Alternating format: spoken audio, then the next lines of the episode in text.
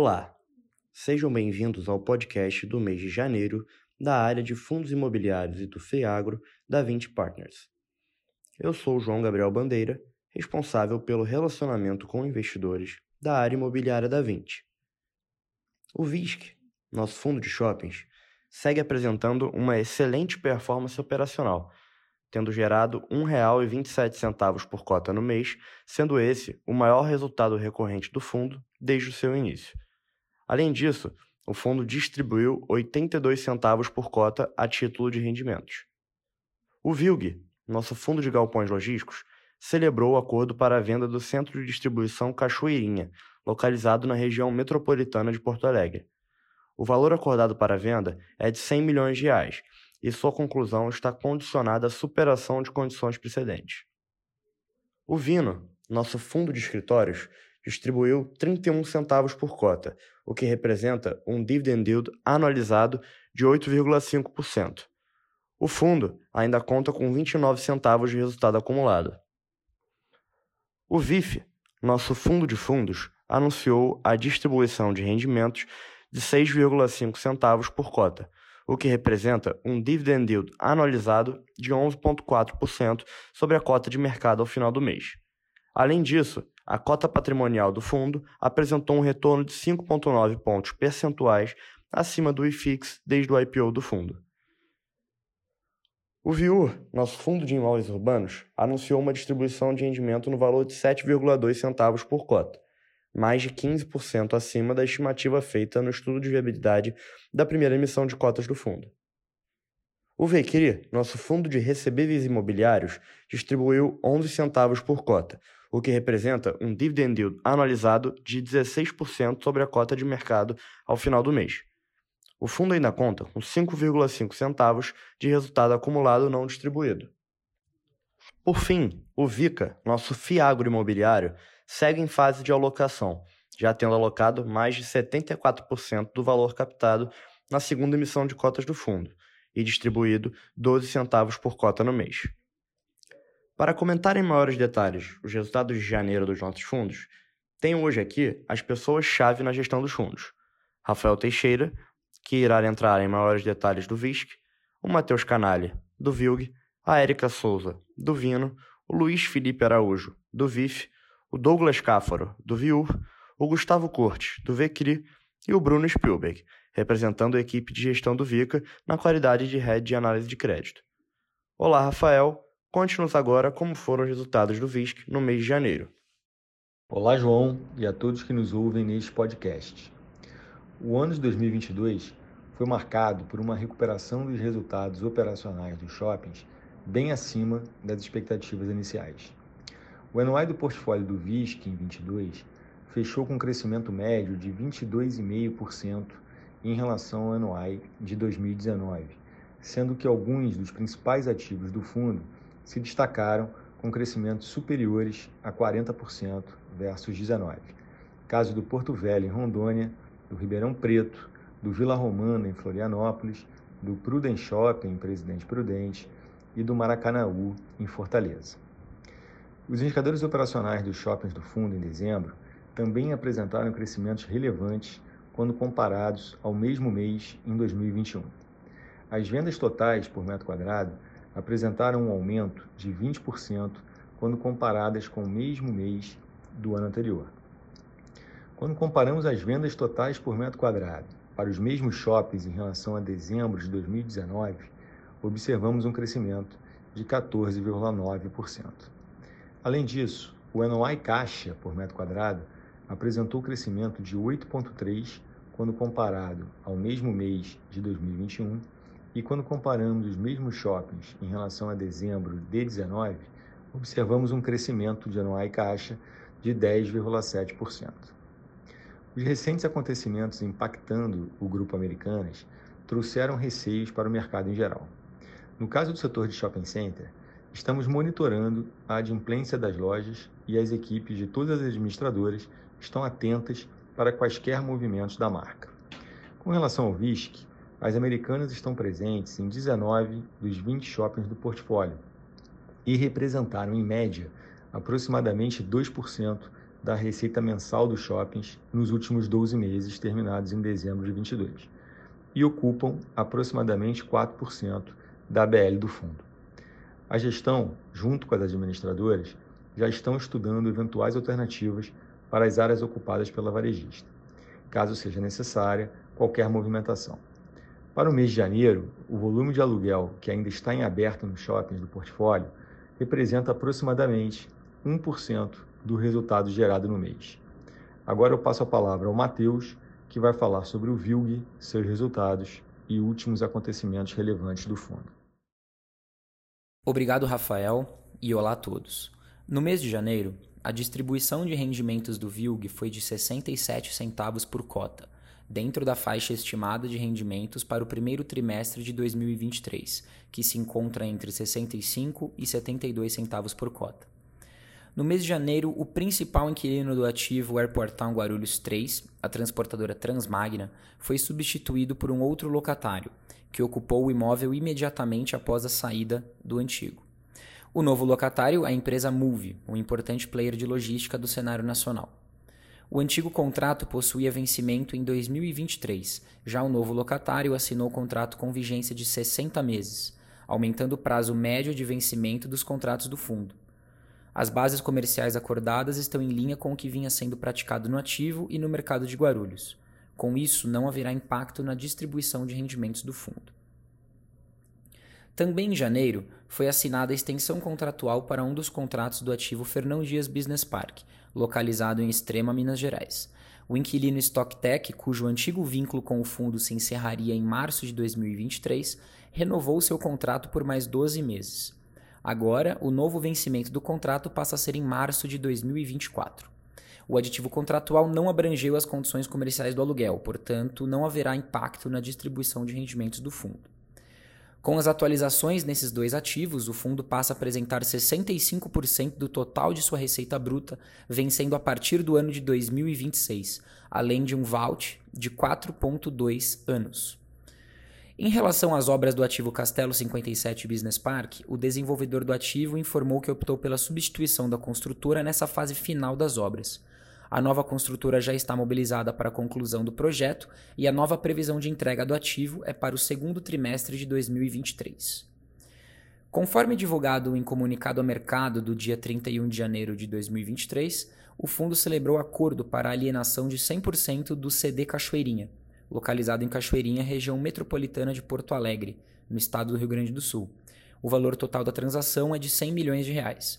O acordo não representa garantia de que o fundo efetivamente concluirá a operação, uma vez que depende do cumprimento de condições precedentes, incluindo, mas não se limitando, a aprovação junto ao Conselho Administrativo de Defesa Econômica, o CAD, cujo pedido de aprovação foi protocolado no dia 30 de janeiro.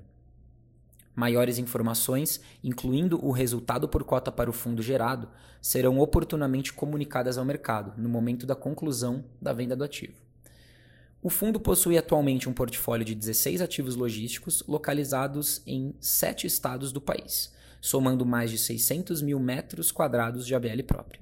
Atualmente, o fundo apresenta ocupação financeira de 90%, sendo 33% da receita imobiliária atribuída a locatários que praticam atividades de e-commerce, seguidos de 29% no segmento de transporte e logística, 10% em alimentos e bebidas, entre outros configurando uma exposição relevante a setores bastante resilientes.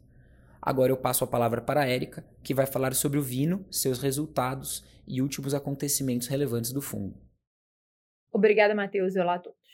Em linha com os anúncios feitos anteriormente, no último semestre de 2022, o Vino sofreu algumas movimentações de locatários que geram uma redução de aproximadamente 5,7% da receita total do fundo. Dentre essas movimentações, a rescisão do contrato da DHL no Brooklyn Business Square gera um impacto de aproximadamente 3,1% na receita atual do fundo, enquanto a devolução parcial da Abril no Vitor Corai e a redução da receita de locação na sede CA no âmbito do processo de revisional geram um impacto negativo de 1,6% e 1%, respectivamente. Apesar dos recentes sucessos de relocação dos ativos com vacância do portfólio, o atual cenário macroeconômico torna a comercialização desses espaços mais desafiadora. E por isso, a gestão estima que o rendimento médio mensal distribuído pelo fundo até junho de 23 se situa entre 30 e 34 centavos por cota. Em janeiro, o fundo anunciou a distribuição de 31 centavos por cota e segue com 29 centavos por cota de resultado acumulado. Reforçamos que a gestão continua atuando positivamente para a reocupação das áreas desocupadas. Ainda nesse mês, o fundo concluiu com sucesso o repasse de inflação de aproximadamente 56% da receita, proveniente especialmente de contratos atípicos do portfólio. Agora eu passo a palavra ao Luiz, que vai falar sobre o VIF, seus resultados e os acontecimentos relevantes. Obrigado, Érica, e olá a todos. No mês de janeiro, o IFIX, Índice de Fundos Imobiliários da B3, apresentou variação de menos 1,6%, sendo negativamente impactado por um fluxo mais vendedor no mês. Já o IBOV, Índice de Ações da B3, teve alta de 3,4%, voltando para os 113 mil pontos. No caso do VIF, Durante o mês de janeiro, o fundo apresentou uma rentabilidade na cota patrimonial de menos 1,8%, o que representa 0,2 ponto percentual abaixo da variação do IFIX no mesmo período. A cota patrimonial do fundo encerrou o mês com valor de R$ 8,63, enquanto a cota mercado fechou a R$ 6,86, o que representa um desconto de 20,6% para o valor patrimonial da cota. Olhando para o resultado do VIF, no mês de janeiro o fundo gerou e distribuiu 6,5 centavos por cota, o que representa um dividend yield anualizado de cerca de 11,4% sobre a cota de fechamento do mês na B3. O fundo encerrou o mês com um resultado acumulado não distribuído de 4,4 centavos por cota, já considerando a distribuição anunciada. Com relação às alocações do fundo, seguindo o movimento de aumentar o resultado recorrente, foram realizadas compras que somaram 1,9 milhões de reais, ou cerca de 3% do fundo, divididos entre FIs líquidos de CRI que possuem exposição a papéis indexados à inflação. Do lado das vendas, o fundo vendeu aproximadamente 1 milhão de reais do ativo HGLG, diminuindo a exposição ao segmento de logística e, consequentemente, a fundos de tijolo.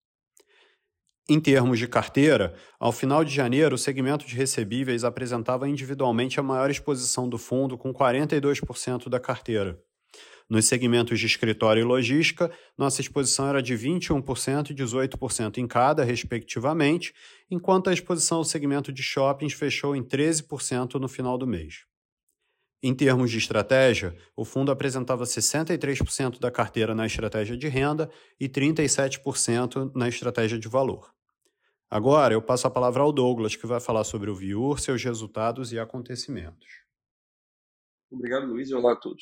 No mês de janeiro de 2023, o fundo anunciou uma distribuição de rendimento de 7,2 centavos por cota, equivalente a um dividend yield anualizado de 12,4%, considerando a cota de fechamento do mês.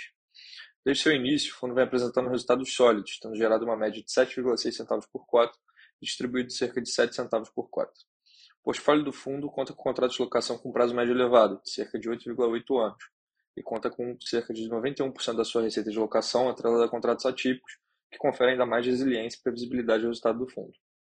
Na nossa opinião, essas características aliadas ao já expressivo resultado acumulado pelo fundo desde seu IPO colocam o Viura em posição favorável para a manutenção da boa performance apresentada até o momento. Por conta disso, estimamos que o resultado distribuído pelo fundo até mais de 2023 deverá se situar entre 7 e 7,6 centavos por cota. Agora eu passo a palavra para o Gustavo, que vai falar sobre o VCRI, seus resultados e últimos acontecimentos relevantes do fundo. Obrigado, Douglas, e olá a todos. No mês de janeiro, o VCRI anunciou uma distribuição de rendimentos mensais no valor de 11 centavos por cota, o que representa um dividend yield anualizado linearmente de 15,9% sobre o preço de mercado da cota no fechamento do mês, ou 13,2% calculado sobre o preço da cota de emissão no IPO. Ao final de janeiro, o fundo possuía 38 emissões de crise em carteira, lastreados em créditos de diferentes grupos econômicos e setores de atuação, que representavam cerca de 90% do PL. Além da alocação em quatro fundos imobiliários com viés de renda, que correspondiam a 5% do PL, e um saldo em caixa de aproximadamente 4,5%, que será utilizado na aquisição de novos CRIs em fase final de estruturação. Neste mês, o fundo alocou 2 milhões de reais no CRI da MRV, com taxa de CDI mais 3, aumentando a exposição a CDI na carteira, que faz bastante sentido, a nosso ver, nesse cenário atual de manutenção das altas taxas de juros. Neste mês de janeiro, o fundo gerou um resultado caixa de 10 centavos por cota, encerrando o mês com um resultado acumulado adicional de 5,5 centavos por cota. Com o resultado caixa não distribuído, somado à previsão de recebimento dos ativos em carteira, estimamos uma distribuição de rendimentos entre 10 centavos por cota e 12 centavos por cota pelos próximos três meses, ou seja, até abril de 2023. Agora passo a palavra para o Bruno Spielberg, que vai falar sobre o VICA, seus resultados e acontecimentos relevantes do fundo. Obrigado, Gustavo, e olá a todos. No mês de janeiro, o VICA anunciou a distribuição de rendimentos mensais no valor de 12 centavos por cota, o que representa um dividend yield anualizado de 14,4% sobre a cota de emissão. Lembrando que o VICA é um fundo setipado e, portanto, não possui negociação das cotas em bolsa e nem oscilação do preço de emissão. Ao final do mês de janeiro, o fundo possuía 22 emissões de CRAs e duas emissões de CRIs em carteira, lastreados em créditos de diferentes grupos econômicos, que representavam cerca de 75% do patrimônio líquido do fundo, ou aproximadamente 279 milhões de reais. A taxa média da carteira está em CDI mais 4,4% ao ano, com duration inferior a 3 anos. O patrimônio líquido do fundo no final de janeiro era de 374 milhões de reais. No mês de janeiro, o fundo alocou 7 milhões de reais na taxa de CDI mais 6% ao ano no CRADA Cururipe, uma empresa do setor sucroalcooleiro com plantas em Minas Gerais e Alagoas. Importante observar que o fundo ainda se encontra no período de alocação, buscando sempre a construção de uma carteira diversificada, resiliente, sustentável e rentável.